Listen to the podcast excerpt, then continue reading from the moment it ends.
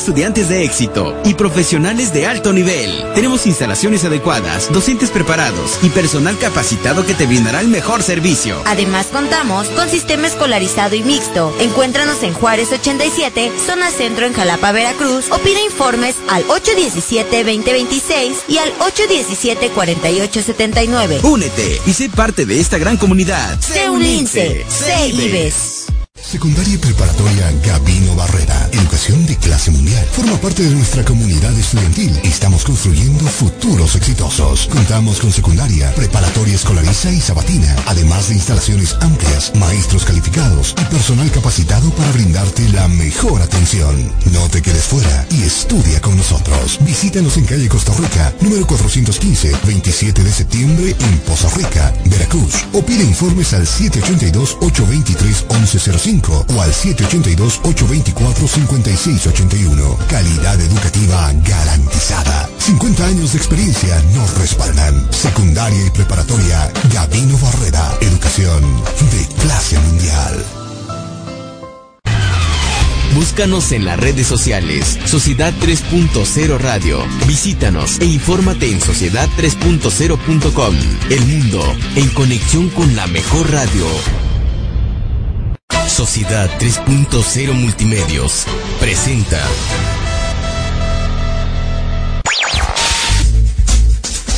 Esto es Agenda, Análisis Político, Investigación, especialistas invitados. Porque conocer las noticias es bueno, pero mejor es comprenderlas. Agenda, con Tomás González Corro.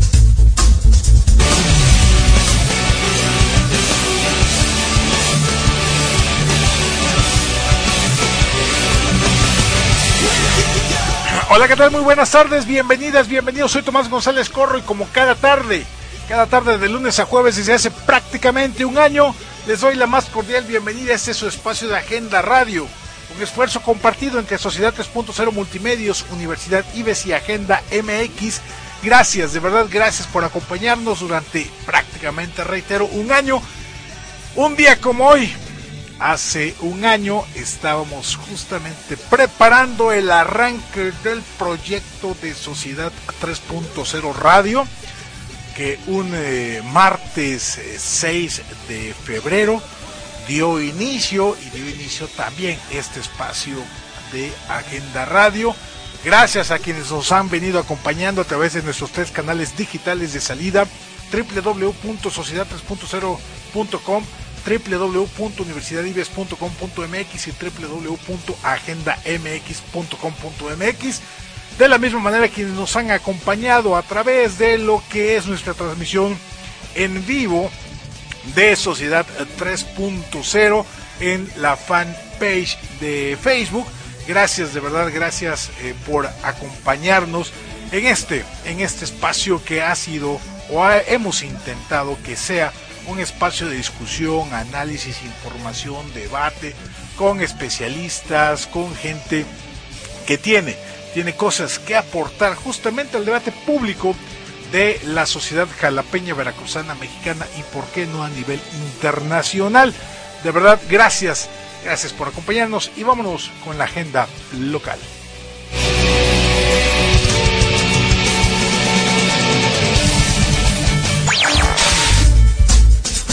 Agenda local.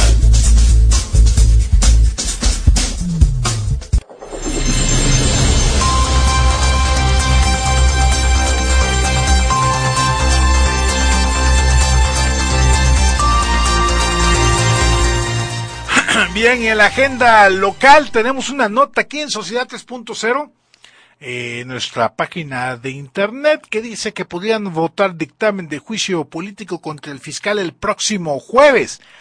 Dice la nota así, la votación de los dictámenes de juicio político contra el fiscal general del Estado, Jorge Winkler, se podría realizar en una sesión extraordinaria para el próximo jueves. Así lo señaló el presidente de la mesa directiva del Congreso del Estado, José Manuel Pozos Castro, en entrevista previa al simposio Acercamiento de la Economía Social realizado en el Palacio Legislativo señaló que este martes se reunirá con la Junta de Coordinación Política Jucopo para establecer el día de la sesión extraordinaria y la orden del día. Es muy probable que lo veamos en la próxima sesión. Hoy tendré, dijo Pozos, una reunión con la permanente y con la Junta de Coordinación Política y vamos a ver si entra para la próxima sesión que habré de citar después de la permanente y que es probable que sea este jueves. Bueno, pues ahí está.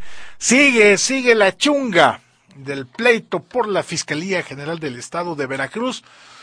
Un pleito que, pues ahora sí que hagan sus apuestas. Mientras Morena, Cuitláhuac, el Congreso de Veracruz, dominado por Morena, le apuestan fundamentalmente a la fuerza y a la mayoría mecánica de Morena en el Congreso, este, desde el punto de vista político para tratar de eh, destituir al fiscal general del Estado.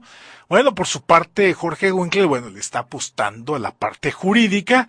Ya veremos, ya veremos cómo se defiende jurídicamente, porque pues obviamente esto sin duda alguna que va a terminar en los tribunales y pues eh, ya sabemos que los tribunales no resuelven por la vía fast track, sino suelen tardarse un buen rato, así que quizá, y hay escenarios que dicen que este pleito se podría ir hasta un año.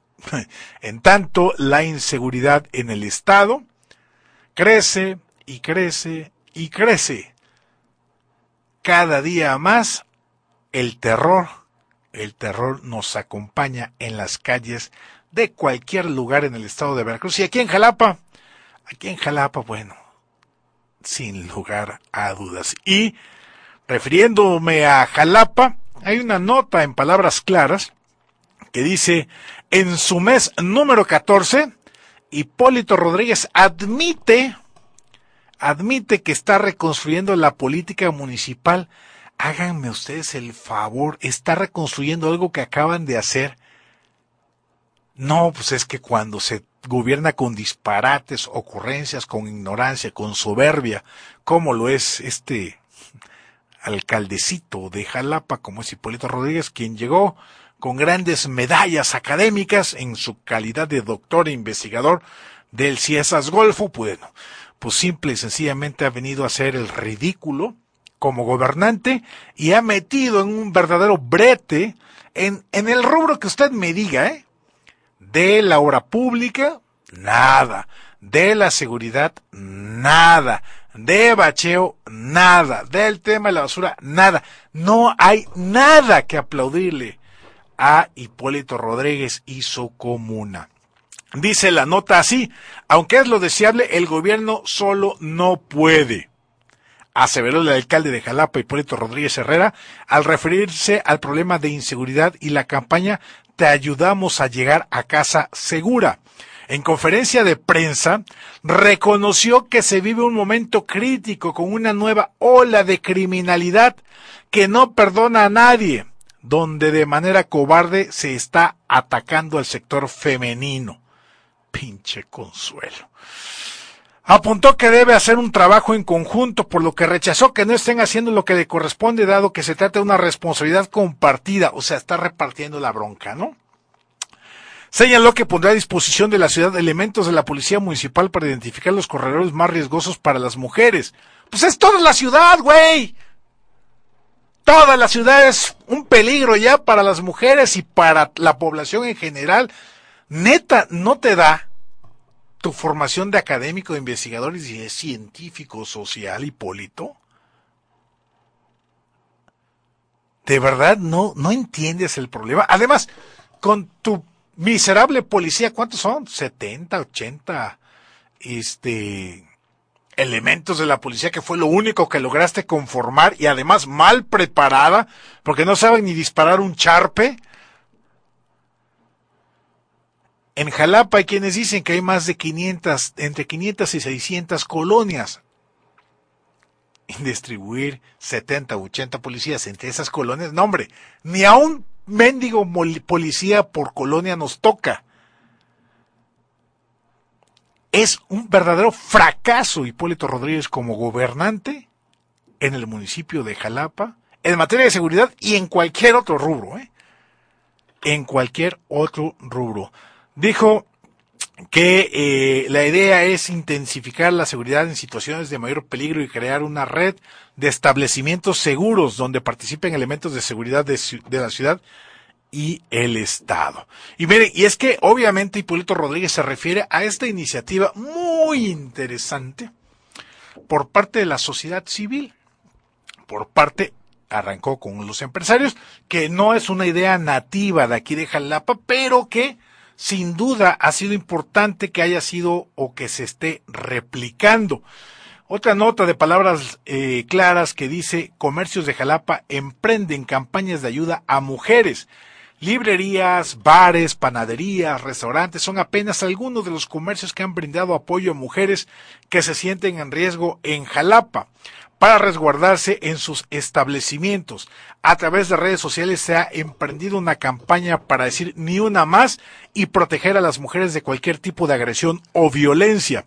Por ello se puede leer los mensajes. Si estás en el centro y necesitas ayuda, te sientes insegura o en peligro, llega a la librería La Roca de Gandhi, te ayudamos a llegar a casa segura, Jalapeños Ilustres 35, etcétera. Y así, y así sucesivas eh, cartulinas y publicidad en red, bueno, no lo quiero manejar como publicidad en redes sociales, este, con imágenes de distintos eh, comercios que ante la incapacidad mostrada por Hipólito Rodríguez Herrero como alcalde de Jalapa para darnos seguridad a las y los jalapeños en lo general, pero particularmente a las mujeres, pues obviamente la sociedad está decidiendo tomar este asunto en sus manos.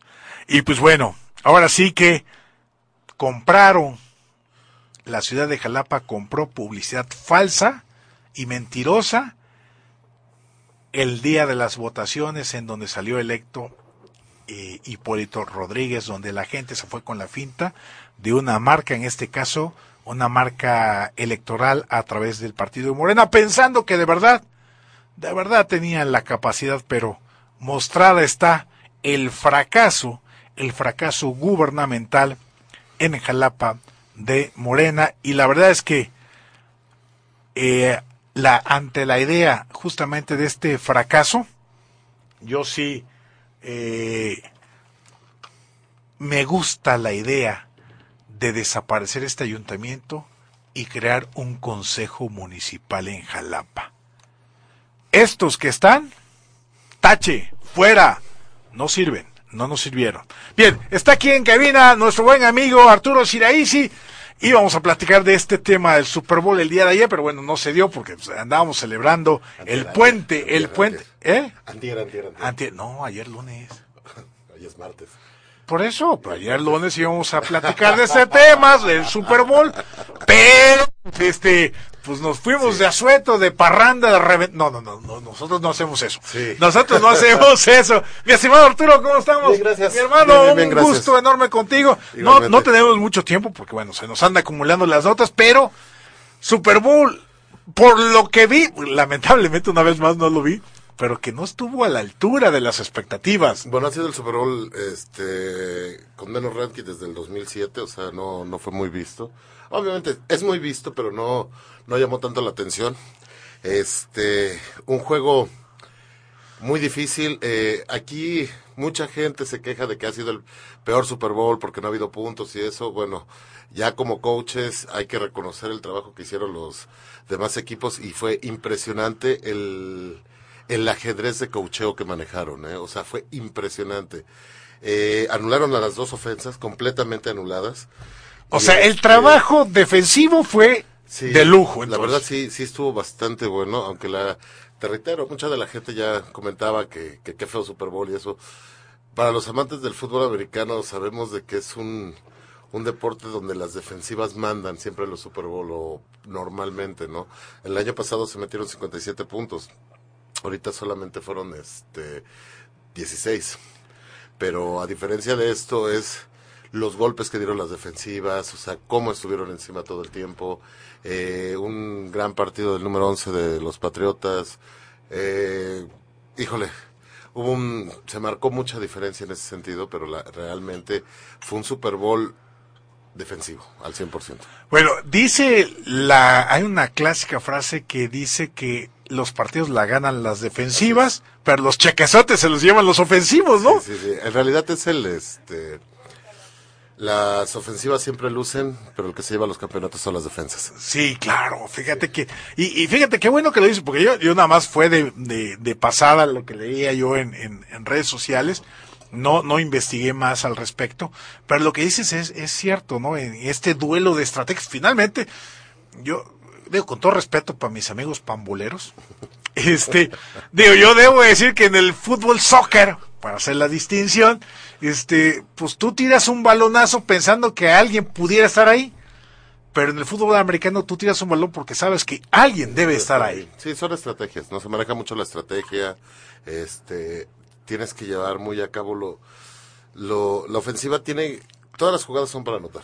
Claro. Está, está, está hecho, pero la diferencia de esto es cómo las vas a ir manejando dependiendo de la defensiva que te manejen, dependiendo del material humano que tú tengas, dependiendo del material humano que el otro equipo tenga. Entonces Claro. es una, una forma muy, muy, muy, muy difícil de, de poderlo explicar y solamente eso lo puedes ver en los libritos, estudiando, Claro. viendo haciendo scout, haciendo muchas cosas que es, de eso se basa el fútbol americano, o sea, es una ciencia, la verdad es una ciencia. Sí, para- no, no, no, no. La, la verdad es que lo, es lo más parecido a un campo de batalla en abierto o a un ajedrez. Un ajedrez. Este, en donde de verdad es mucho el estudio. O sea, el cuerpo técnico no solamente es, es el, el, el, eh, coach en jefe, ¿no? O sea, No, hay para gente. eh, los los equipos especiales, los que estudian, los que están leyendo las jugadas, que le están diciendo, güey, te están por aquí, por esta ruta, te están haciendo una coladera, ¿no? Por aquí te están pasando todos, ¿no? Aproximadamente son 43 personas de staff. De puro staff. De puro De puro staff. staff. Estamos hablando desde la cabeza, que es el head coach, los dos coordinadores defensivos. Esos dos coordinadores defensivos tienen a cargo también, por ejemplo, eh, el defensivo se puede decir el coach de linebackers, el coach de safeties, el coach de, este, de corredores, el coach de corebacks, o sea, todo eso, cada uno tiene una especialidad ahí dentro de todo eso. Bueno, hasta los pateadores tienen sus propios entrenadores, ¿no? Sí. También los pateadores, también tienen los este, equipos especiales, también hay, este, está el que les va a meter el acondicionamiento físico, todo ese tipo de detalles, o sea, es Los psicólogos. Sí, sí, sí, o sea, todo eso es impresionante. Y hay que reconocer lo que hace la, la NFL en ese sentido. Ahorita que mencionaste la psicología, es impresionante porque la psicología deportiva ya está súper avanzada en, en los deportes norteamericanos, casi ya superando a lo que viene siendo Alemania, que Alemania eh, psicológicamente, híjole, está muy fuerte. Bueno, pues ya, está, ya lo están superando en algunos deportes, ¿no? Sí, de ahí que, por ejemplo, el, el trofeo de la NFL de- del Super Bowl, pues es, se llama, si no mal recuerdo y no lo han cambiado, el Vince Lombardi. Es. Vince Lombardi, un gran motivador en ese sentido, ¿no? Ese de no dejar de mover las piernas, la ley del segundo esfuerzo, o sea, no dejar de, no dejar de moverse, ¿no? Sí, así es. Es impresionante el legado que él dejó, ¿no? Yo Sí, creo que- claro. Que, fue muy justo. Él estuvo en Green Bay y este, después estuvo con, no me acuerdo ahorita exactamente con quién, pero sí es impresionante todo lo que él, lo que él este, hizo, ¿no? Simplemente él ganó los dos primeros Super Bowls, ¿no? Que era bastante difícil, pero lo logró. Claro. Oye, y, y, y lo que tú dices esta de, de la psicología deportiva, pues sí, fuerza, mente y mucho corazón para jugar. Sí, definitivo. ¿Sabes qué es lo, lo más este impresionante de la psicología deportiva? Todo lo que puede lograr por una persona. O sea, no es el clásico hecho de, de que seas muy bueno. ¿Cómo hace que te lo creas? ¿Cómo hace que luches por ser más bueno? ¿Y cómo compites contra los demás? Sabiendo de que de repente tienes personas con mayores facultades para a lo mejor para tu misma posición, pero el no vencerte, el estar encima, el, el darle para adelante, te va generando eso, el prepararte, ¿no? Lo que alguna vez platicamos, ¿no? El, el deportista hecho y el deportista que se hace, ¿no? Hay una gran diferencia. Hay quienes tienen aptitudes que nada más le sueltas un pase y te agarran todo. Y hay quienes no tienen esas aptitudes, les tienes que mandar diez mil pases para que empiecen a agarrar, ¿no? Pero ¿quién va a tener más reconocimiento? A final de cuentas, el que se preparó o el que nada más lo tomó como, como X, ¿no? Claro. Ah, Y ahí podemos hacer la diferencia entre los virtuosos Así es. y los obreros del americano que están, están, están y que a punta de, de mucho trabajo logran hacer maravillas, ¿no? Y que después lo vemos hacer jugadas que dice uno, ah, pues está re fácil, ¿no? Sí, mira, simplemente vamos al, al punto donde Belichick, ¿no? Belichick estuvo en Cleveland y tuvo temporadas perdedoras. Claro. Y ahorita está en Patriotas y pues hizo una dinastía. Claro, claro. Mi estimado este Arturo, pues un Super Bowl estratégicamente interesante. Interesante. En lo, en lo demás, híjole, pues la gente no le gustó porque pues obviamente no hubo eso. El show de medio tiempo. Oye, sí, ¿qué pasó Híjole. ahí? No, no sé quién estuvo, digo, la neta te digo, no le di seguimiento. Pero ¿qué pasó? Porque normalmente siempre el show de la NFL es... Mira, es, estuvo bueno y todo. eh, y también hicieron un reconocimiento a, a la persona que murió, el que el creador de Bob Esponja y todo este tipo de detalles, pero híjole, yo sigo, a lo mejor me, me voy a ir mal, pero yo sigo enamorado del, del Super Bowl que hizo Michael Jackson. No, sí, claro. Madonna, o sea, En su hay apogeo. Michael Jackson, ¿no? Sí, sí, sí. Y además, o, o sea, hubo muy buenos efectos especiales, bastante pirotecnia, hubo cosas muy chidas, pero no, no sé, quedó de ver. O sea, yo, yo toda la gente que con la que convivo del americano siempre me lo dijeron, ¿no? Quedó de ver. Quedó de ver mucho. Pero pues bueno, ahí está el, el final de la temporada de la NFL. Así es. Con este Super Bowl que ganan los Patriotas, seis anillos ya de... eh, ¿Cómo se llama este amigo?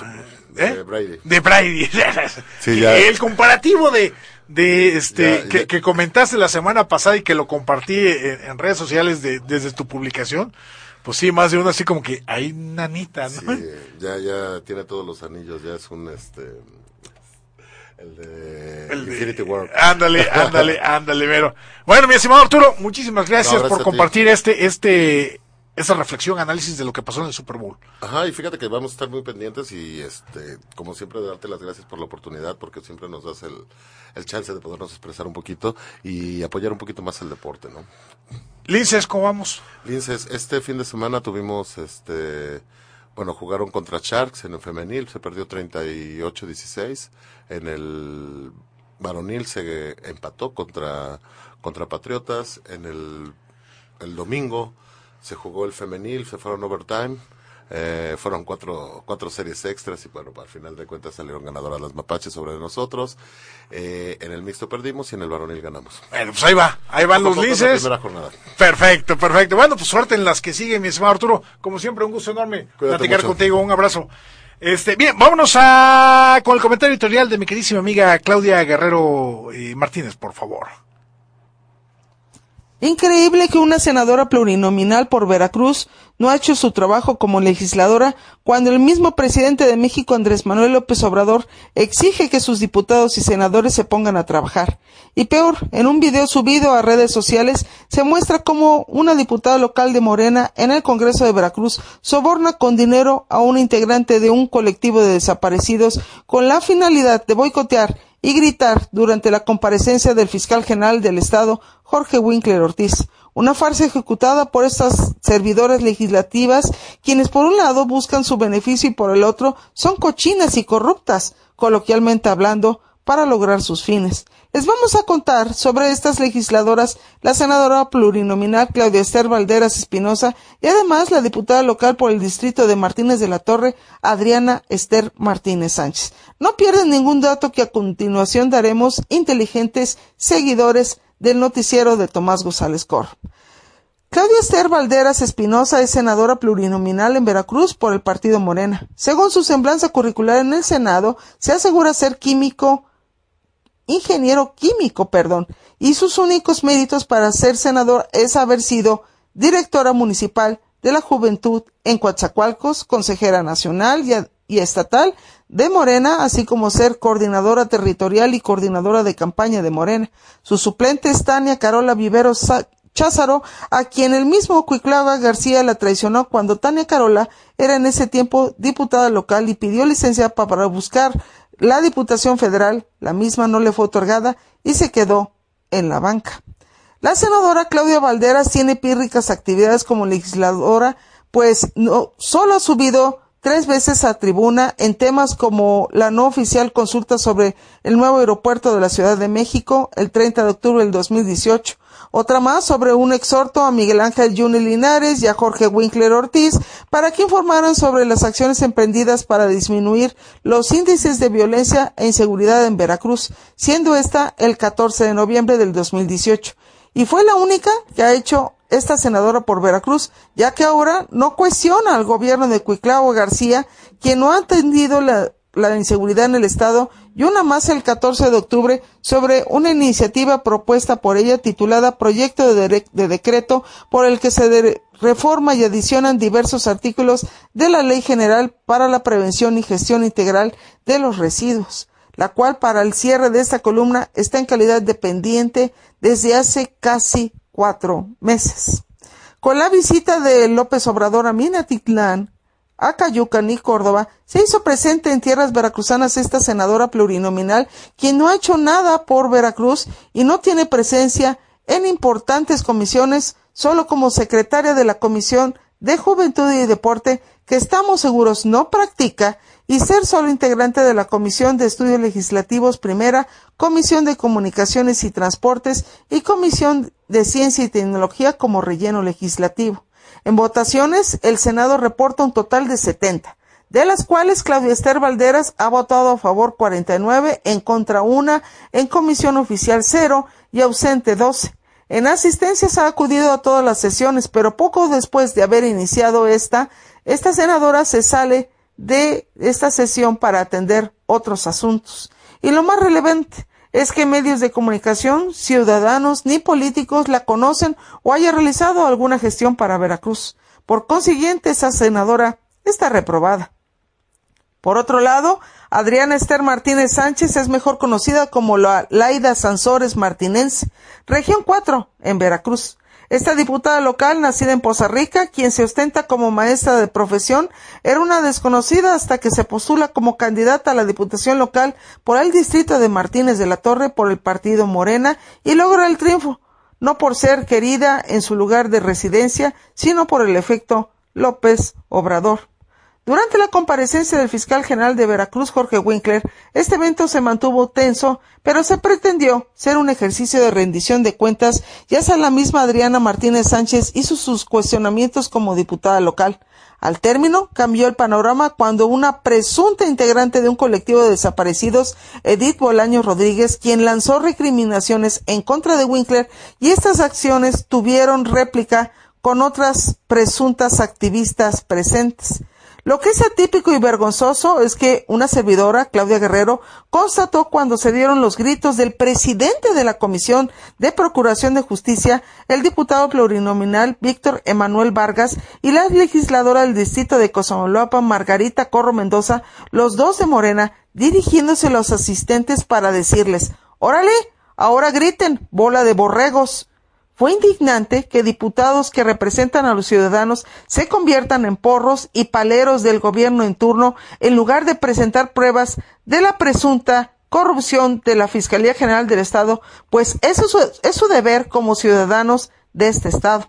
Y lo que es vergonzoso, indignante y hasta puede caer en una responsabilidad legal y crítica ante la opinión pública es ver que mientras estos dos diputados de Morena gritaban al público fotógrafo de la agencia Fotover capta el momento en que tanto la presunta activista de colectivos de desaparecidos Edith Bolaños se acerca a la diputada Adriana Esther Martínez Sánchez y esta última saca algo, al parecer dinero o quizá otra cosa peor, y se lo entrega a Edith Bolaños. Esta última toma el dinero paquetito guardándoselo en la bolsa del chaleco y la escena fue captada oportunamente.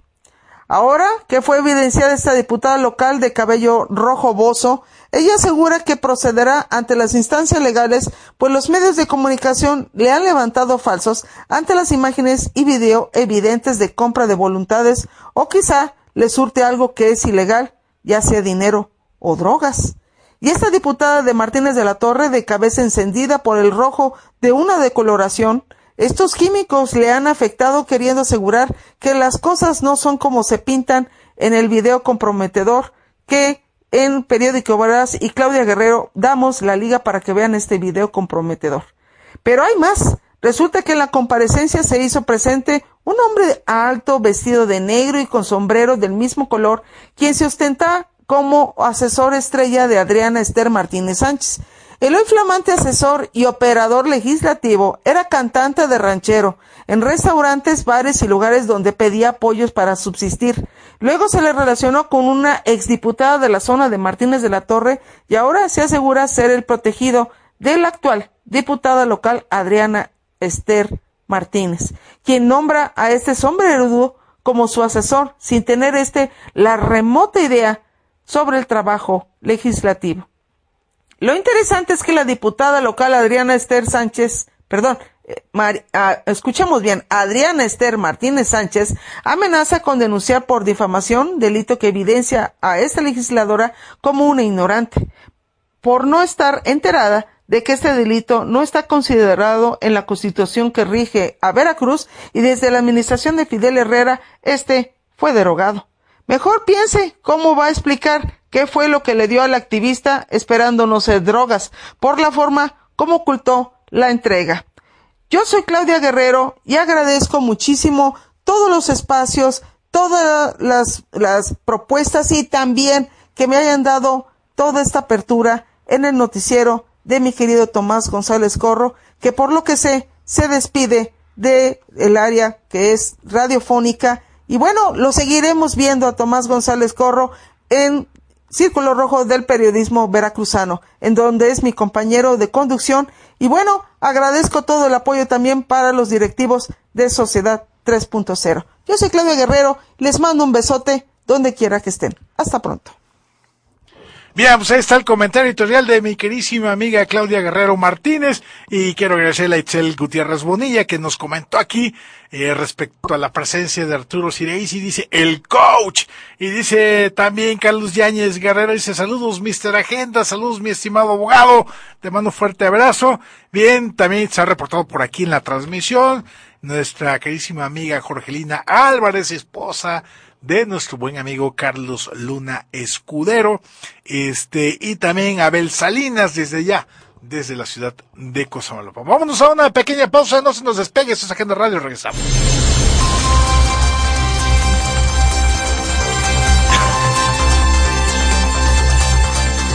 Estás escuchando Sociedad 3.0 Radio. Ya volvemos.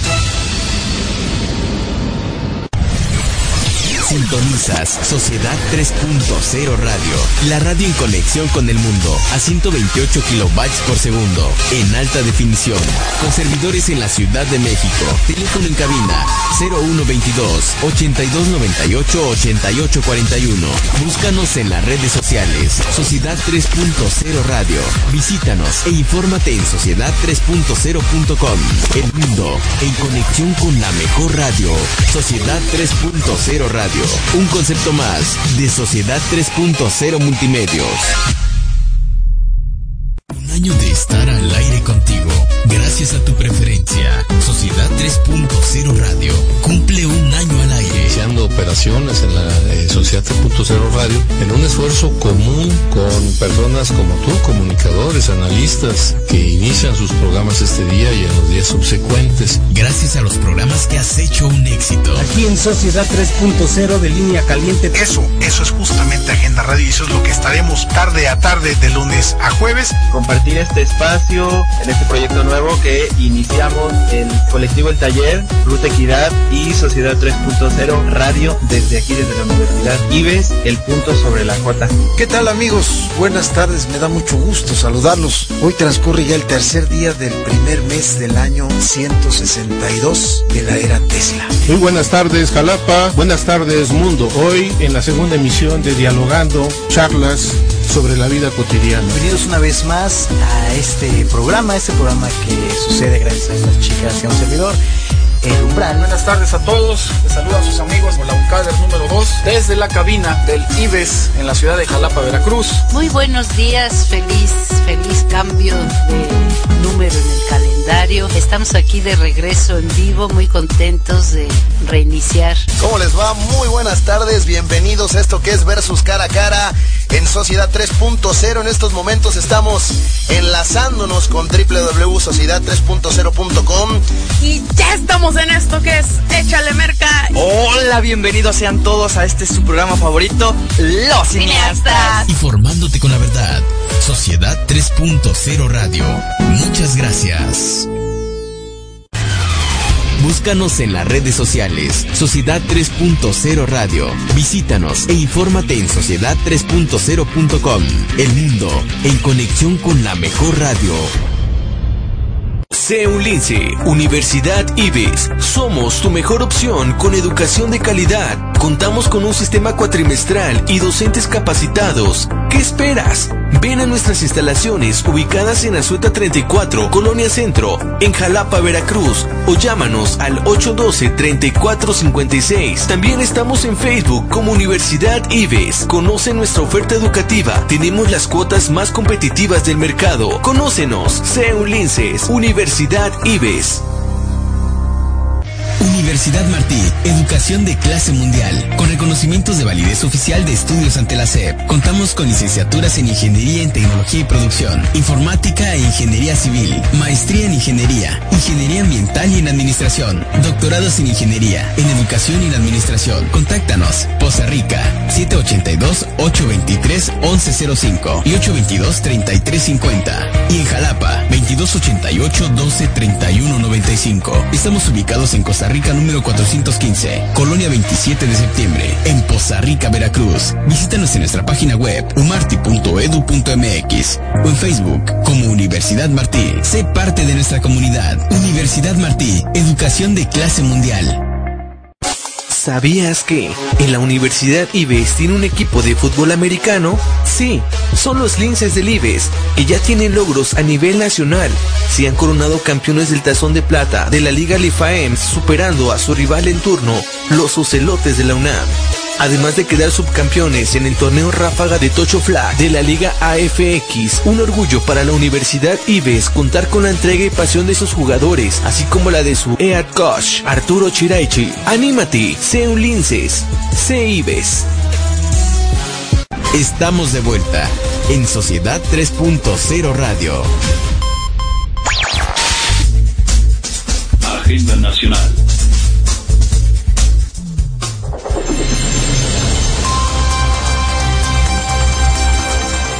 Bien, muchísimas gracias por seguirnos acompañando aquí en Agenda Radio. Oigan, antes de entrar de lleno a lo que es la agenda nacional, quiero compartirles una nota de esas cosas terribles que siguen pasando aquí en Jalape que tienen que ver justamente con lo que cerramos hace rato en materia de el tema de la inseguridad de las mujeres, independientemente de su edad, aquí en la capital de las y los veracruzanos, este, un lugar muy peligroso para las mujeres. Y miren, esta es una nota nuevamente del portal Palabras Claras, que dice, confirma alcalde que menor de edad fue abusada sexualmente en las ánimas.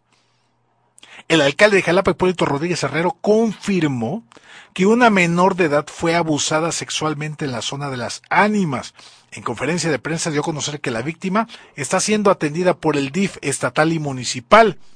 Este hecho, dice el portal, fue dado a conocer por palabras claras el sábado pasado, 2 de febrero, luego de que vecinos en redes sociales denunciaran que una menor víctima fue víctima de abuso sexual en el parque El Guarache.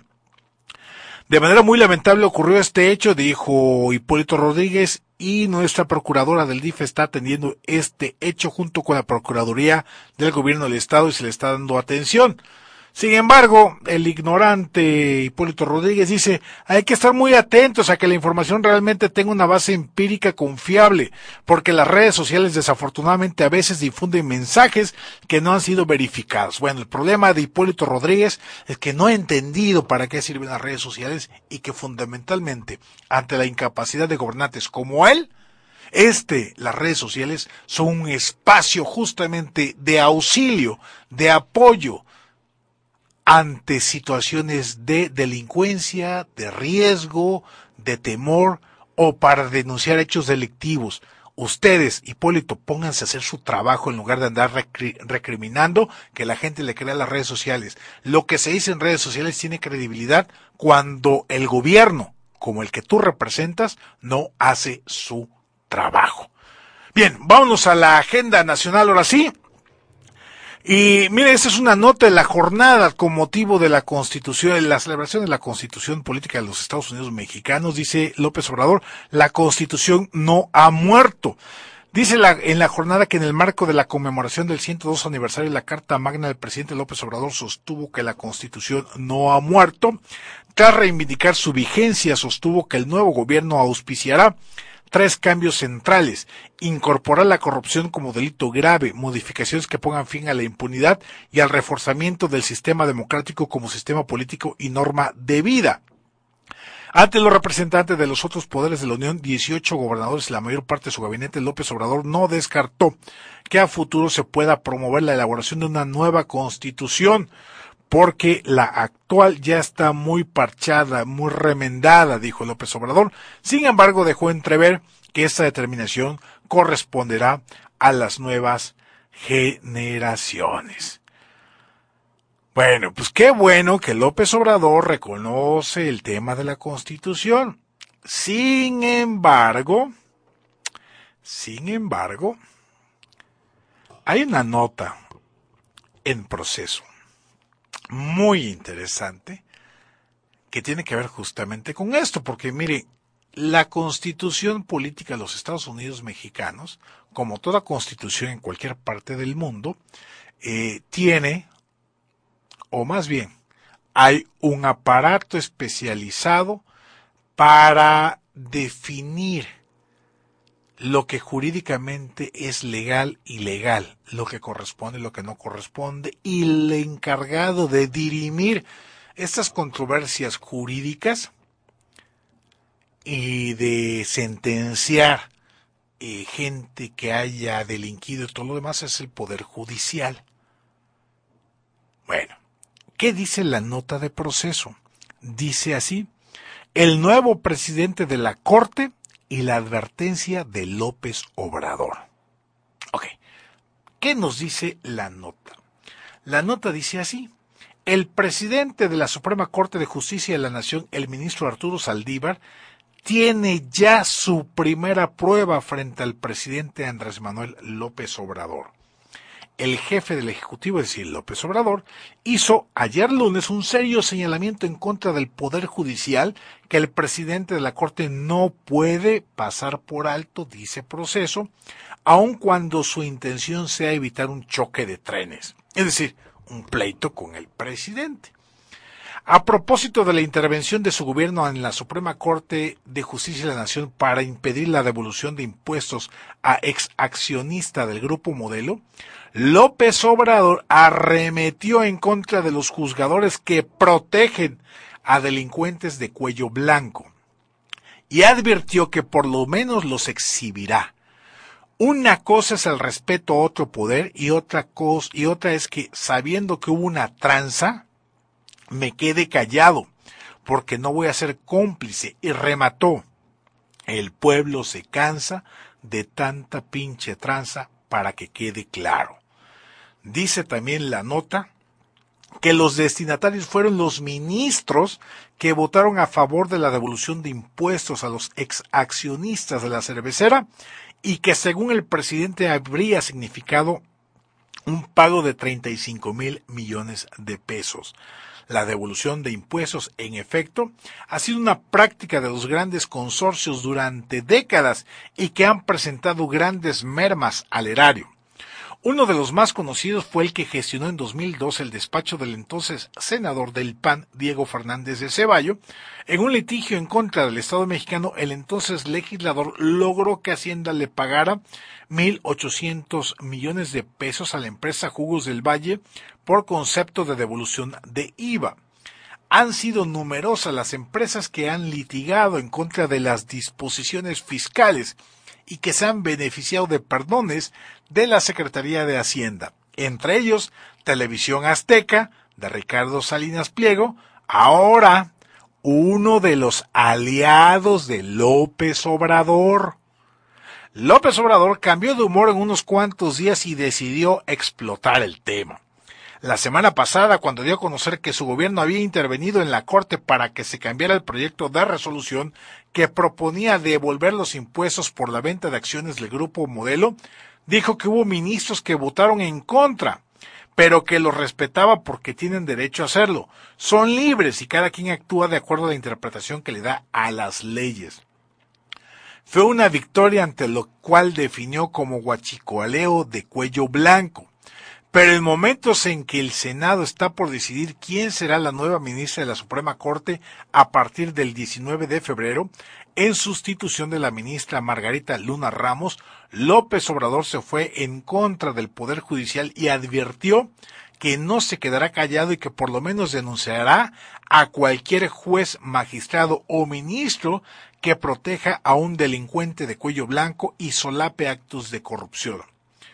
Lo dijo también que cuando la Corte tiene que resolver los juicios constitucionales en contra de la Ley Federal de Remuneraciones de los Servidores Públicos, según la cual nadie en México puede ganar más de 108 mil pesos mensuales que el presidente de la República se fijó, aunque se refiere de una mayoría, se requiere una mayoría calificada de 8 de los 11 ministros, un escenario es que la ley sea desechada por los vicios cometidos por el Senado en su aprobación. Con los señalamientos del jefe del Ejecutivo, el ministro Arturo Saldívar quedó en una posición incómoda. Cuando asumió la presidencia de la Corte propuso un diálogo constructivo y fructífero con los otros poderes y en un ánimo de tender puentes dijo que la independencia del Poder Judicial no es aislamiento, intolerancia o romper el, el diálogo con el apoyo que tuvo de Juan Luis González Alcántara Carrancá, el primer ministro de López Obrador, para ganar la presidencia de la Corte, el ministro Saldívar está viendo cómo se derrumban los puentes que ofreció. Y me remito a la primera nota que aquí les comentamos, cuando López Obrador dijo que la Constitución no ha muerto. Le guste o no le guste a López Obrador, el poder encargado de la interpretación de la ley y de la Constitución es la Suprema Corte de Justicia de la Nación.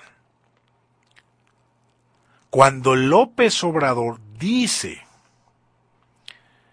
dice que el pueblo se cansa de tanta pinche tranza para que quede claro y que no es una falta de respeto, pero que no se va a quedar callado porque eso sería complicidad. Imagínense toda la carga de el presidente que diga que el poder judicial en pleno es corrupto. Yo no dudo ni tantito que pueda haber corrupción. No, no lo dudo, digo, la corrupción hay hasta en Morena, hasta en los colaboradores de López Obrador. ¿No?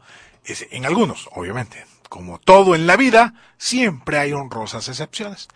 Este, sin embargo, una cosa es que lo diga yo, Tomás González Corro, como ciudadano, como analista, como, eh, como conductor de este espacio, que lo diga eh, alguno de ustedes que nos está acompañando en este programa. Y otra cosa es que lo diga el presidente de la República, que debería de guardar respeto a otro poder. Porque justamente, justamente por eso existe en la teoría y en la práctica a duras penas la división de poderes en México, para que personajes autoritarios como López Obrador no hagan lo que se le venga en gana. Justamente el poder ejecutivo propone una serie de disposiciones que presentará sus presenta sus iniciativas de ley ante el Congreso, ese es el poder legislativo, y ahí, bueno, tendrá que cabildear el poder legislativo y generar leyes que no contravengan a la Constitución, porque ante una eventual controversia constitucional pueden perder el caso justamente con en la instancia que se dedica al análisis de la constitucionalidad de las nuevas leyes. Entonces es un sinsentido que López Obrador diga que la Constitución no ha muerto y al mismo tiempo le esté aventando estiércol al Poder Judicial. Todo porque no se doblan ante sus deseos. Además, ¿no? Eso de que Morena fue, fue la conaculta o algo así, ¿no? bueno, un de cultura diciendo que hoy se celebraba el día de la batalla de Puebla, 5 de febrero, siendo que es el día de la Constitución, y la batalla de Puebla, hemos de recordar, este presidente que le encanta la historia, dice él, Incluso este hubo un artículo muy interesante, si no mal recuerdo, de Enrique Krause que le puso así, si no mal recuerdo fue el autor, el presidente historiador.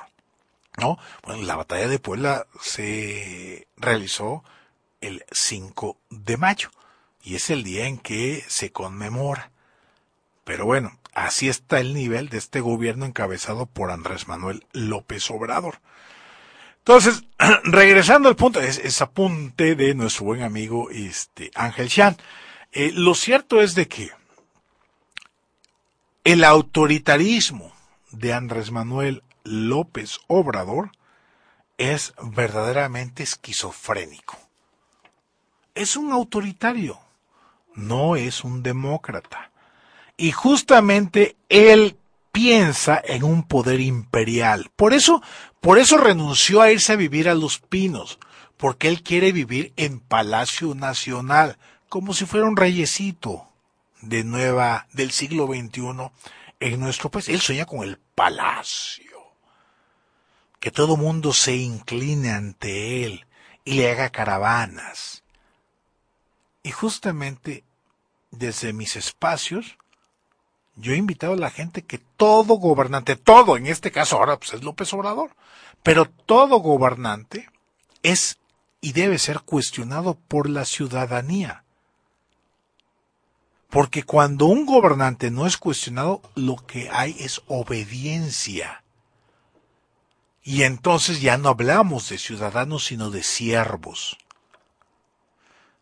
Parece cosa menor, sin embargo, es importante que las y los mexicanos este asumamos que los gobernantes son nuestros empleados. Y por muchos 30 millones de votos que haya tenido López Obrador, hay otro tantos de ciudadanas y ciudadanos que no votaron por él. Y en ese sentido, tienen tantos derechos y obligaciones como los que votaron por él. Por lo tanto, una actitud y conducta ciudadana, se haya votado por López Obrador o no, es, y aquí lo vuelvo a decir, es importante que cada vez que López Obrador o cualquier gobernante en cualquier espacio o nivel de gobierno que hable, declare y diga lo que diga, inmediatamente hay que ponerle signos de interrogación. ¿Será cierto? ¿Estará diciendo la verdad? Porque un gobernante busca sus propios intereses de él y de su partido para mantener el poder. No necesariamente es el interés, eh, el interés social, ¿eh? Ojo con eso.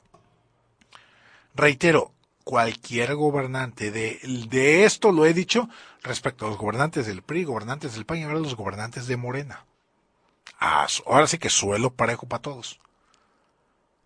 Entonces, el que López Obrador fustigue de esta manera al Poder Judicial aventándole estiércol, así, para enlodarlos, ensuciarlos, solo porque no le cumplen sus caprichitos de gobernante berrinchudo, pues es un tema que todas y todos debemos de poner justamente en nuestra balanza. Cuidado, yo sigo insistiendo que al día de hoy, al día de hoy yo no veo pinceladas de que las cosas vayan a salir bien.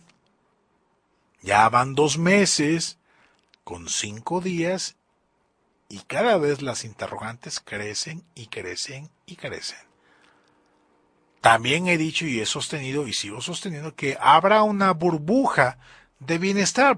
Obviamente cuando te dedicas a regalar dinero, pues va a fluir el dinero, pero no habrá presupuesto público que alcance para regalarle dinero a tanta gente todo el tiempo.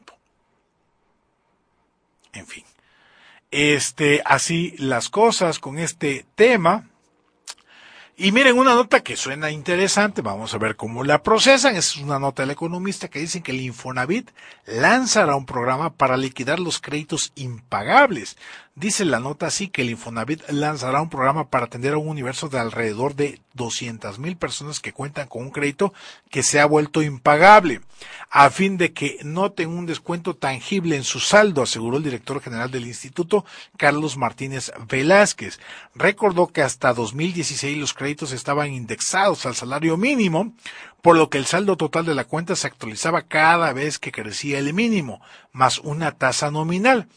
Esto generaba casi una tasa del 11%.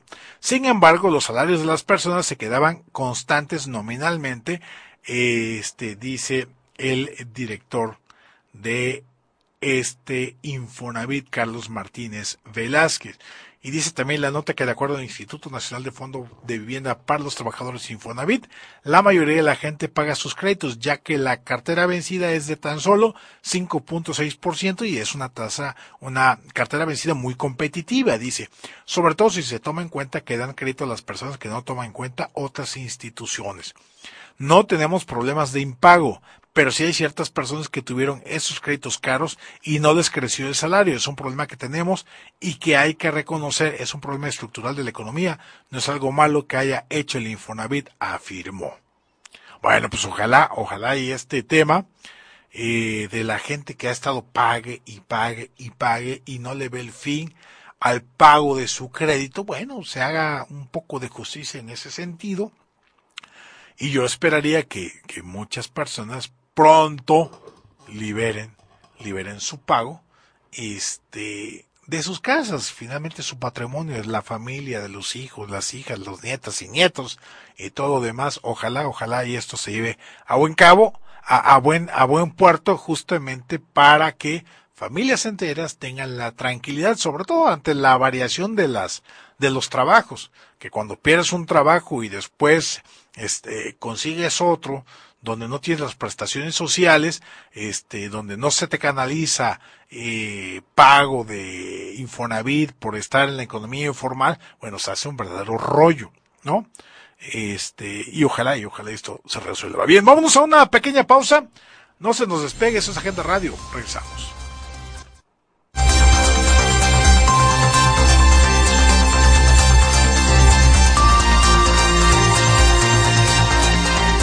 Estás escuchando Sociedad 3.0 Radio. Ya volvemos. estar al aire. Gracias a tu preferencia. Sociedad 3.0 Radio cumple un año al aire. Iniciando operaciones en la eh, Sociedad 3.0 Radio en un esfuerzo común con personas como tú, comunicadores, analistas, que inician sus programas este día y en los días subsecuentes. Gracias a los programas que has hecho un éxito. Aquí en Sociedad 3.0 de línea caliente. Eso, eso es justamente Agenda Radio y eso es lo que estaremos tarde a tarde de lunes a jueves. Compartir este espacio en este proyecto nuevo que iniciamos el colectivo El Taller, Ruta Equidad y Sociedad 3.0 Radio desde aquí, desde la Universidad Ives, el punto sobre la J. ¿Qué tal amigos? Buenas tardes, me da mucho gusto saludarlos. Hoy transcurre ya el tercer día del primer mes del año 162 de la era Tesla. Muy buenas tardes Jalapa, buenas tardes mundo. Hoy en la segunda emisión de Dialogando, charlas sobre la vida cotidiana. Bienvenidos una vez más a este programa, este programa que sucede gracias a estas chicas y a un servidor. El umbral. Buenas tardes a todos. Les saluda a sus amigos por la UNCADER número 2 desde la cabina del IBES en la ciudad de Jalapa, Veracruz. Muy buenos días, feliz, feliz cambio de número en el calendario. Estamos aquí de regreso en vivo, muy contentos de reiniciar. ¿Cómo les va? Muy buenas tardes, bienvenidos a esto que es Versus Cara a Cara en Sociedad 3.0. En estos momentos estamos enlazándonos con www.sociedad3.0.com Y ya estamos en esto que es Échale Merca. Hola, bienvenidos sean todos a este su programa favorito, Los Cineastas. Informándote con la verdad. Sociedad 3.0 Radio. Muchas gracias. Búscanos en las redes sociales, Sociedad 3.0 Radio. Visítanos e infórmate en sociedad3.0.com. El mundo en conexión con la mejor radio. Si quieres una educación de excelencia, el Bachillerato IBES te está esperando. Únete y sé parte de esta gran comunidad. Sé un lince, sé IBES, formando estudiantes de éxito y profesionales de alto nivel. Tenemos instalaciones adecuadas, docentes preparados y personal capacitado que te brindará el mejor servicio. Además, contamos con sistema escolarizado y mixto. Encuéntranos en Juárez 87, zona centro en Jalapa, Veracruz, o pide informes al 817-2026 y al 817-4870 Únete y sé parte de esta gran comunidad. Sé un lince, sé IBES.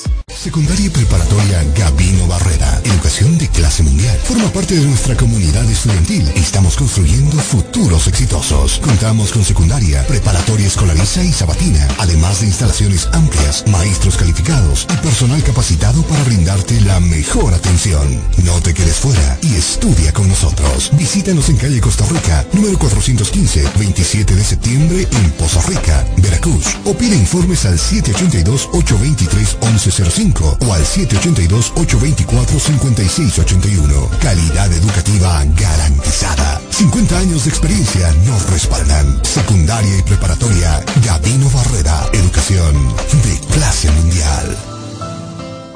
Estamos de vuelta en Sociedad 3.0 Radio.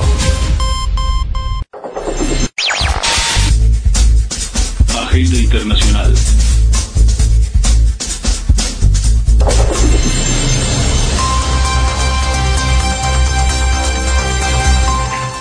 Bien, muchísimas gracias por seguirnos acompañando en este su espacio de Agenda Radio. Ya tenemos en la línea telefónica a nuestro buen amigo Alex Flores. Mi estimado Alex, te mando un fuerte abrazo. Este, la última y nos vamos en esta colaboración, en este enlace telefónico contigo hasta Los Ángeles, California, allá en Estados Unidos.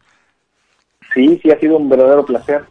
Una, una aventura muy interesante que la continuaremos este, a través de, de aportaciones de video, ¿no? Así es, así es, vía Agenda MX.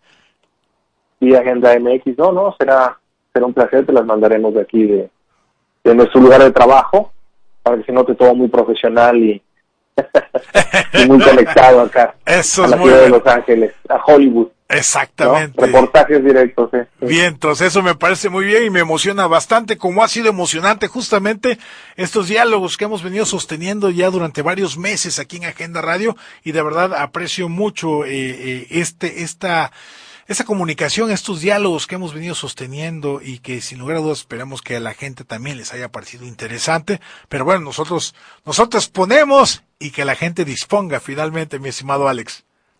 Claro, claro. Bien, y, y, oye, ¿y cómo vas viendo el asunto este internacional? ¿Cómo te fue de Super Bowl? Por cierto, dicho sea de paso. Bien, bien, el, este, eh, interesante, no sé, o sea, este, este, los Patriotas es, es impresionante, ¿no? El logro, ¿no?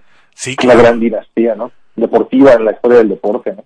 Así es. Lo que, este, yo, yo empecé a seguir fútbol americano cuando vivimos en Texas con mi papá, con el doctor Flores, Sí. en San Antonio, y este, y todo era los Cowboys, ¿no? Entonces, siempre he sido mucho de los Cowboys desde niño, ¿no? Porque me tocó la, la, la generación de Roger Staubach y de Rafael Sepien, que era el pateador mexicano, Exacto, ¿no? exacto. en los 70, a finales de los 70. Este, eh, pues yo soy más futbolero, ¿eh? Soy más de, del- del Cruz Azul, aunque se burlen de mí. Ya, ya, ya, ¿cu- ¿cuántos años van de Cruz Azuleada ya? Este, que son 20 Digo, años. yo, yo, yo la voy al Cruz Azul desde 1973. No, pues en la época No. gloriosa, ¿no? Sí, sí, a mí me tocó, me ha tocado todo, entonces este, yo, yo soy cementero de, de, de décadas. Eh, En la época dorada del, del gato marín, ¿no? ¿Te tocó? Sí, sí, eso me tocó, me tocó de niño, sí, sí, me tocó, a mí me tocó, me acuerdo la, la final, las dos finales de, de la Azteca que ganó, la de, la, esos fueron en el, cuando quedó bicampeonato que ganó, le ganó a los Pumas una y le ganó a los Tigres otra, con Pilar Reyes en la portería, me acuerdo que él. Fíjate. Ah, bueno, y, a- y hablando de porteros, este, pues, bueno, Pablo Larios acaba de fallecer, ¿no? Sí, sí, También todo un histórico A- a- de- del Cruz Azul. Sí, a mí me tocó hacer una película con, con Jorge Campos, una película animada que se llamó Selección Canina. Y este conviví muchísimo con Jorge. Es un tipazo y obviamente pues o sea, es un- una leyenda del deporte nacional, ¿no? Claro. Eh, y una vez vimos una entrevista en la Universidad de Querétaro y nos fuimos Jorge Campos y Sague y yo en un camión a, a, a Querétaro y me tocó escuchar la, la, la conversación este, de ellos dos, pues, o sea, sus, sus juegos específicos, etcétera, ¿no? Y de regreso, Jorge nos venía contando de su relación con Pablo Larios, ¿no? Eh, que el, eh, Mejía Barón, cuando él, cuando, porque Pablo Larios era, era el titular durante, creo que la, la primera la, la primera época con ellos en la selección, o sea, no recuerdo bien, pero le dijo, a ver, vete con, con Pablo para que le aprendas algo, ¿no? Entonces, este, y, y me decía Jorge, Jorge Campos, que, que es esa relación de aprendiz, eh, maestro, en relación a porteros, ya casi no existe en el fútbol mexicano, porque son como, se vuelven estrellas muy rápido, ¿no? Claro. Entonces ya, ya no hay esa cuestión de, de aprenderle al, al que te precedió. Y dice que Pablo Larios era durísimo, ¿no? O sea, de, de el dejo no, no, no, no lo bajaban. Así de, de, de la, no- la novateada, ¿no? Sí, así como el Karate Kid, ¿no? O sea, pintando bardas y limpiando coches, casi casi. El, este, pero dice que le aprendió muchísimo, ¿no? Y, y me dijo jugadas específicas. Cuando, cuando te tiran el tiro cruzado, que, que, que en el momento que, en que va a rebotar la pelota en tu mano, doblas los dedos para atrás para que el balón se vaya al tiro de esquina, ¿no? Órale.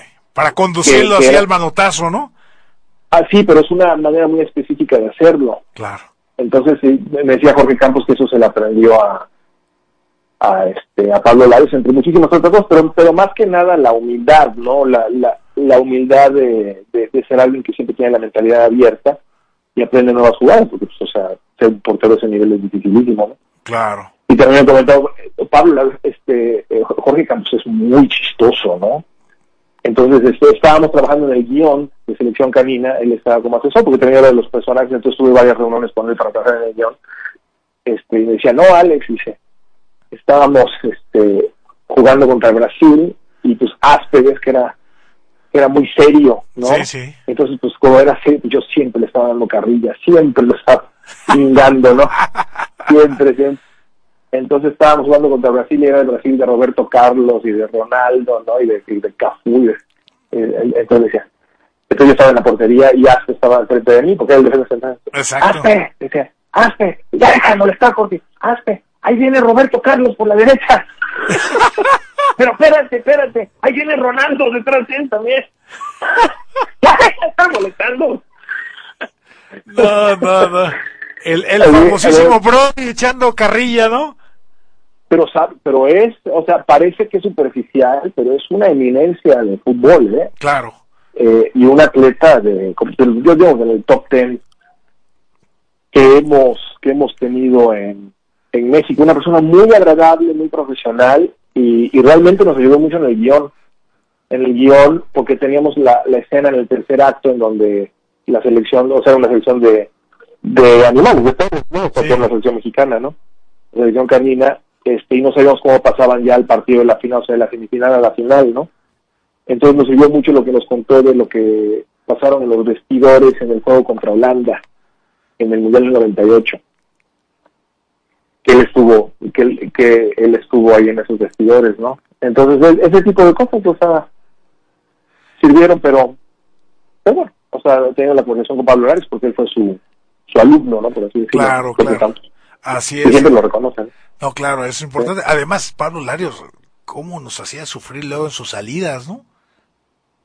Sí, esa fue tal vez la mejor selección que hemos tenido, ¿no? Del 86. Sí, sí, sí, sí, sí. Fue un gran, gran equipo de guerreros, ¿no? O sea, uno, uno por uno, y no llegaron a la final porque hubo mal arbitraje, ¿no? Así es. Y, El, muy este- disciplinado ese grupo, ¿no? A cargo de Bora Milutinovic.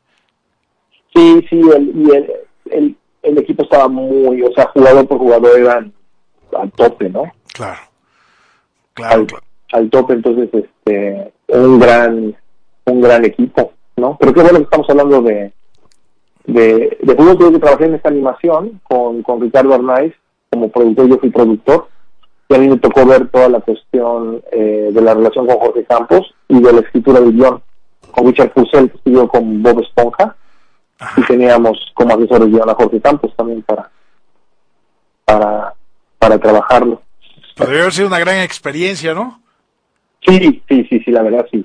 Sí, trabajar con Jorge es súper divertido y, y, aprendí mucho. Yo que soy un futbolero a corazón, de hueso colorado, este pues, pues, o sea, lo disfruté diez veces más, imagínate. No, pues sí, claro. Y, y de alguien que fue protagonista y ha sido protagonista del fútbol mexicano, eh, eh, primero como jugador y ahora, bueno, como comentarista, ¿no? Sí, sí, no, no es alguien que ha visto todo, ¿no? Ha jugado con todos, es amigo de, o sea, realmente y respetadísimo, ¿no? Respetadísimo por sus por sus logros, por ser un portero, un delantero también, ¿no? Es un jugador excepcional y muy muy raro, ¿no? Está muy raro en sus cualidades. Así en su personalidad también, en su, en su seguridad de sí mismo. Así, muy, muy atrevido, ¿no? Que rompió con, eh, con esa esa rigidez del portero de mantenerse en su área chica, este, para saberla jugar máximo área grande, este, y era muy arrojado, muy, muy valiente, rompió esquemas y se subía, bajaba, este, salía con balón controlado y bueno, si había, este, de repente alguna posibilidad de irse a, al área chica contraria, pues hasta intentar meter algún gol, pues ahí estaba Jorge Campos, ¿no? Un portero muy seguro eh, y no alto, ¿eh? O sea, es una persona que no alta para nada, eh, como el conejo, ¿no? Exacto. Eh, pero que son porterazos y no sé, o sea, eh, ¿cómo, ¿cómo compensan esa falta de, altura física con, con su anticipación de la jugada, ¿no? Con su lectura de, los jugadores en los tiros de sentido. O sea, es impresionante.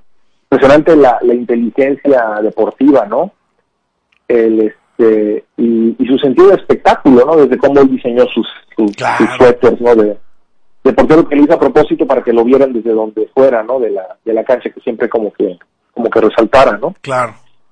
Y él, este, eh, y sí, no, no, fue una gran, gran, gran experiencia trabajar con, con Jorge. Y con Jorge, y conocí, o sea, estuvimos con, con, con, con varios de ellos, estuvimos con Stagge, también trabajamos mucho con, con Villa, este, o sea, que nos dieron asesoría en el, en el, en el guion. Perfecto. ¿no? Perfecto. Oye, mi estimado Alex, interesante esta parte de estas experiencias que nos compartes y ahora sí, aterrizando ya el, tu última reflexión respecto a lo que pues, estamos viviendo en México, ¿no? Este, híjole, con López Obrador, Veracruz con Cuitlagua, que fue súper mega bucheado allá en Minatitlán. Ah, yo decía hace rato que no tenía yo elementos como para ser demasiado optimista. yo siento que, que, que, la historia, la política, no, no hay un lugar para el optimismo, para el pesimismo, ¿no? Eh, yo siento que, que, que son situaciones típicas, que tiene que trabajar a mí me gusta mucho el modelo inglés, ¿no? De que tanto a nivel constitucional, legal, como, como de mercado, ¿no? O sea, manejan la condición humana, ¿no? Y, viene de los filósofos ingleses, ¿no? De que se asume lo peor de la condición humana. Se asume que van a cometer crímenes, que van a ser corruptos, que van a ser asesinos, que, que etcétera, ¿no? Y sobre eso se construye un marco legal de, de contenimiento, de contención, ¿no? De los peores aspectos de la condición humana eh, esas son las sociedades que realmente eh, funcionan, ¿no? Eh, yo siento que ese aprendizaje nos falta en México, hay mucha ingenuidad ciudadana, sí.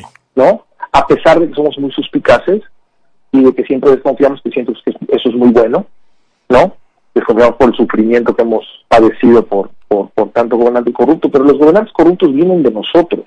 Claro. O sea, son una expresión orgánica de nuestro ser cívico. ¿No? Entonces no, no podemos distanciarnos de ellos, o sea, el gobierno que tenemos en Veracruz es una expresión de quienes somos como veracruzanos, ¿no? Eh, eh, igual en México, ¿no? Este, entonces, yo siento que ahorita estamos viviendo uno de esos procesos que pasan en las sociedades, ¿no? Que, que son como, como una apuesta, estamos apostando por vernos en el espejo del lado más oscuro de, de nuestra condición como mexicanos, de nuestra condición humana como mexicanos, este, como ciudadanos, estamos aprendiendo, ¿no? El, el, y fue lo que pasó en Venezuela. Claro. ¿No? Hubo ingenuidad, hubo cansancio, pero hubo en general también hubo mucha ignorancia, mucha pobreza, mucha vanidad, mucha corrupción también, eh, una apuesta por el menor esfuerzo, ¿no? Una apuesta por, por seguir siendo una sociedad, como pasó en Venezuela, de, de apostar por la corrupción en lugar por el Estado de Derecho, que es lo que está pasando en México, ¿no? Y, y va a haber un precio altísimo que pagar, ¿no? Que es lo que ya está pasando en México, tanto económico como político como social, ¿no? Pero no hay manera, es como un huracán, ¿no? O sea, ya, ya estás enfrente, o sea, no hay manera de, de evadirlo. Claro. Sí se puede pelear contra él y, y prepararse lo más, lo más posible, ¿no? Y yo le comentaba a mi hermano que, que ahorita yo siento, analizando la situación de Venezuela, una de, uno de los factores más determinantes y como se logró ahorita, a pesar de que tardaron 20 años, pero que se logró desbancar, sobre todo en esta vuelta final, fue eh, los venezolanos en la diáspora, en el extranjero, que realmente fueron determinantes en lo que está pasando ahorita, ¿no? Entonces yo siento que, que eh, en mis aportaciones futuras, en lo que va a hacer contigo y también en, en- en el trabajo que estoy haciendo con mi hermano, con Jorge Flores, el arquitecto, eh, que es una labor ciudadana, ¿no?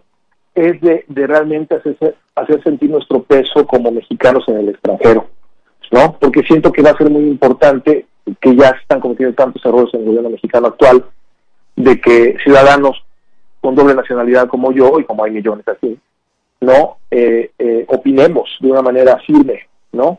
De una manera clara sobre, sobre los errores, ¿no? Que se están cometiendo.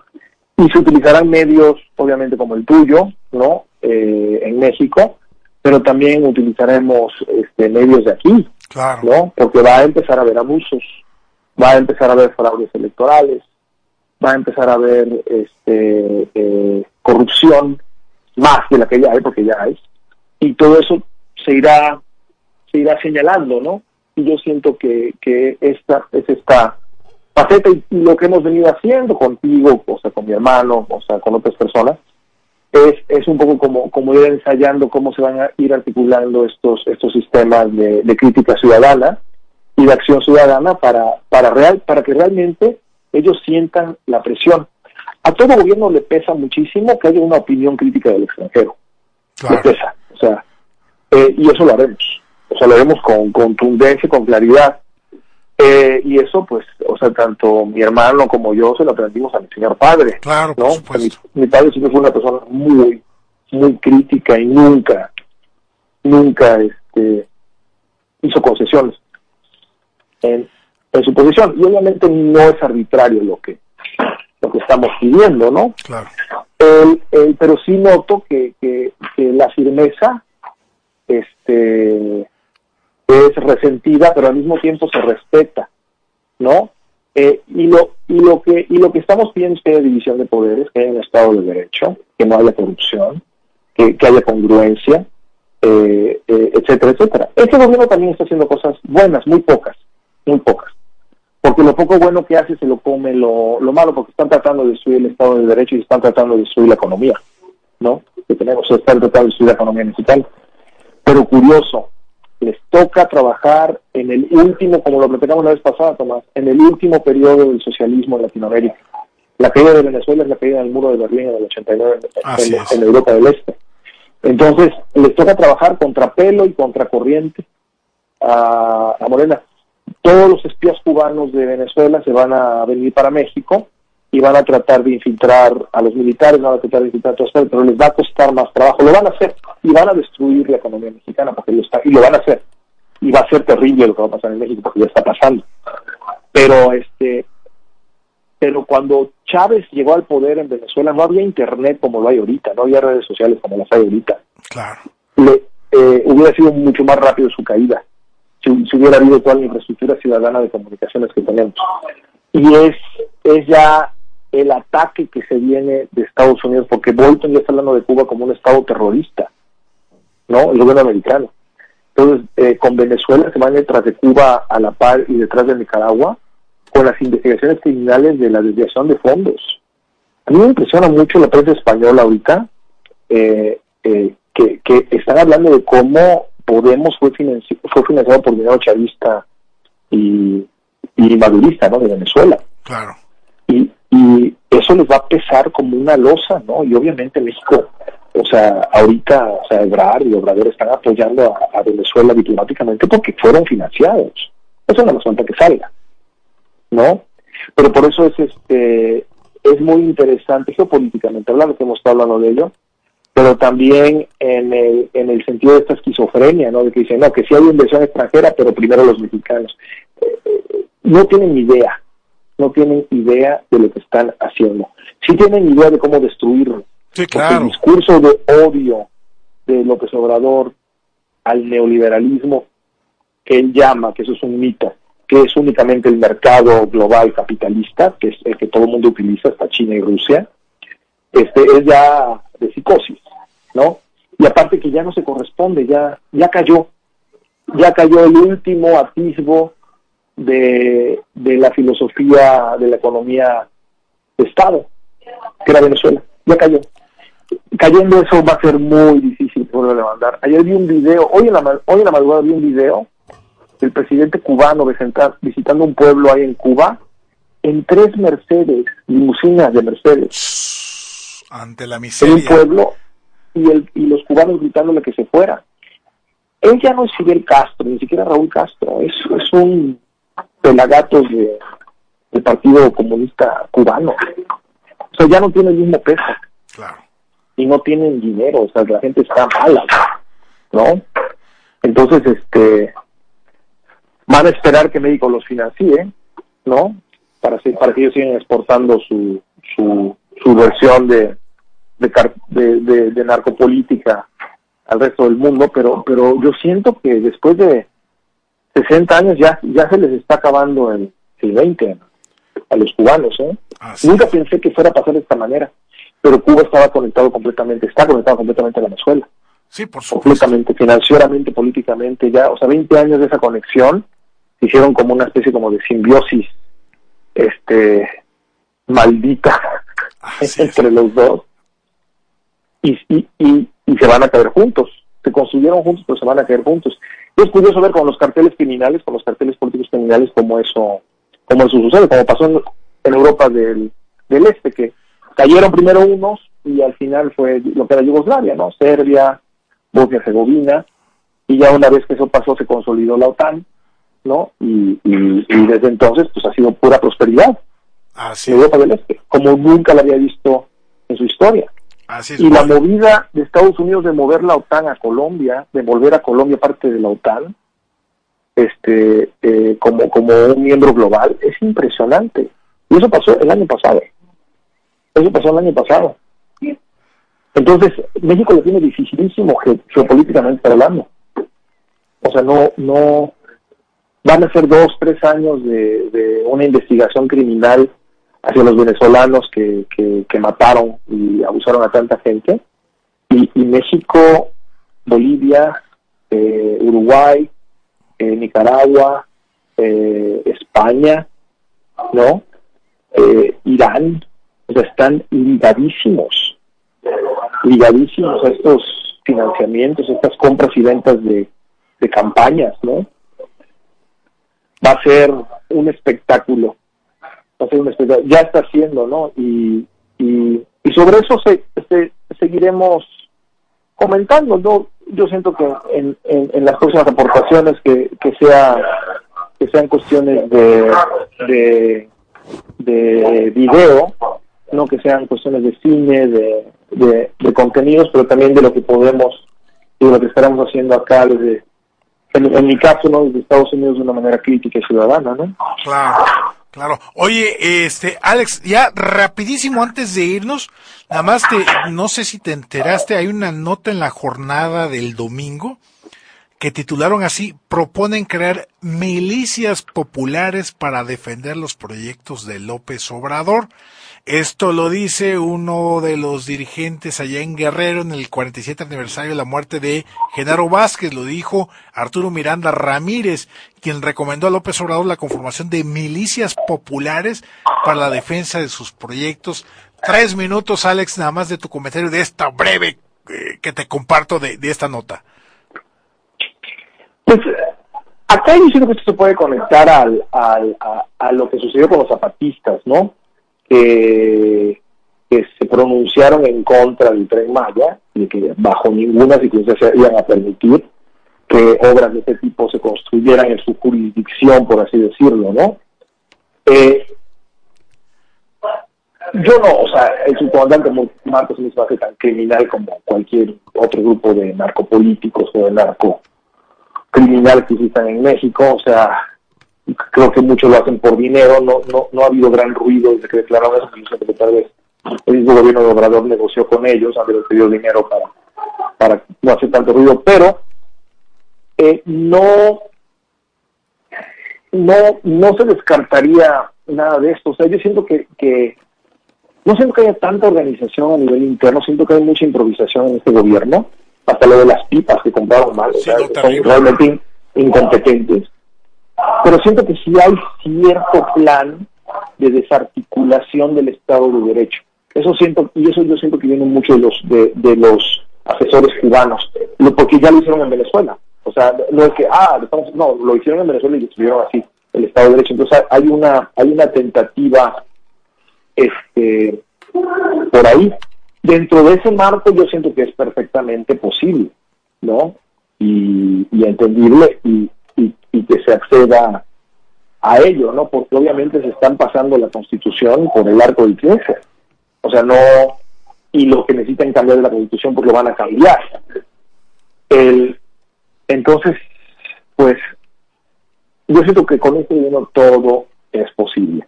Y de que esperemos realmente una, una destrucción de nuestro Estado, una erosión, una destrucción de nuestro Estado de Derecho, en nuestra economía, rápido, ¿no?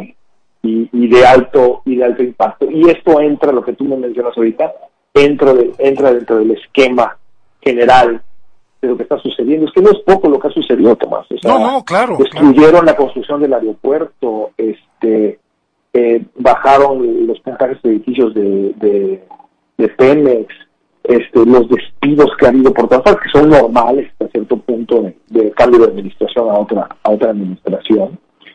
Pero, pero hay una hay una tentativa de, ataque al, entre comillas, neoliberalismo, a la economía de mercado, que tiene que ver con todo esto, ¿no? El, eh, y hay que resistirlo, hay que exponerlos. Yo noto que, exponerlos en, en, las, en las redes, en las noticias, eh, hay mucha gente crítica, hay mucha gente desilusionada con su voto, muchísima. ¿Tú, tú percibes eso también? Sí, así es, así es. O sea, ya empieza a ver, eh, sobre todo sus apoyadores coyunturales, ya empiezan a tocar retirada. ¿no? Este, como retirada es la que estamos tocando justamente en este momento, mi estimado Alex, pero definitivamente este ha sido un gusto enorme eh, todos estos meses platicar, dialogar contigo, intercambiar. Eh, y bueno, lo seguiremos haciendo en otro espacio, justamente desde tus aportaciones en video en Agenda MX, mi estimadísimo Alex Flores. Ha sido un verdadero placer y un honor estar contigo, Tomás, y seguiremos seguiremos este, en estas aportaciones y, seguiremos participando en nuestra, en nuestra democracia hay que defenderla. Así es. Te mando un fuerte abrazo. Gracias. Eh, gracias, Quito Más. Un abrazo. Cuídate. Comentario, enlace telefónico con nuestro buen amigo Alex Flores en esto que es la última semana ya de Agenda Radio en Sociedad 3.0. De verdad, siempre agradecido con ustedes que nos acompañaron, nos han venido acompañando tarde a tarde, que también mi agradecimiento a Yamilet Vallejo Mestizo, Jessica Miranda y Agencial, que son los que han venido haciendo posible que este espacio llegue hasta su respectivo aparato, ya sea celular, tableta o computadora. Soy Tomás González Corro, muchísimas gracias, nos escuchamos mañana en punto de las tres y media de la tarde. Saludos.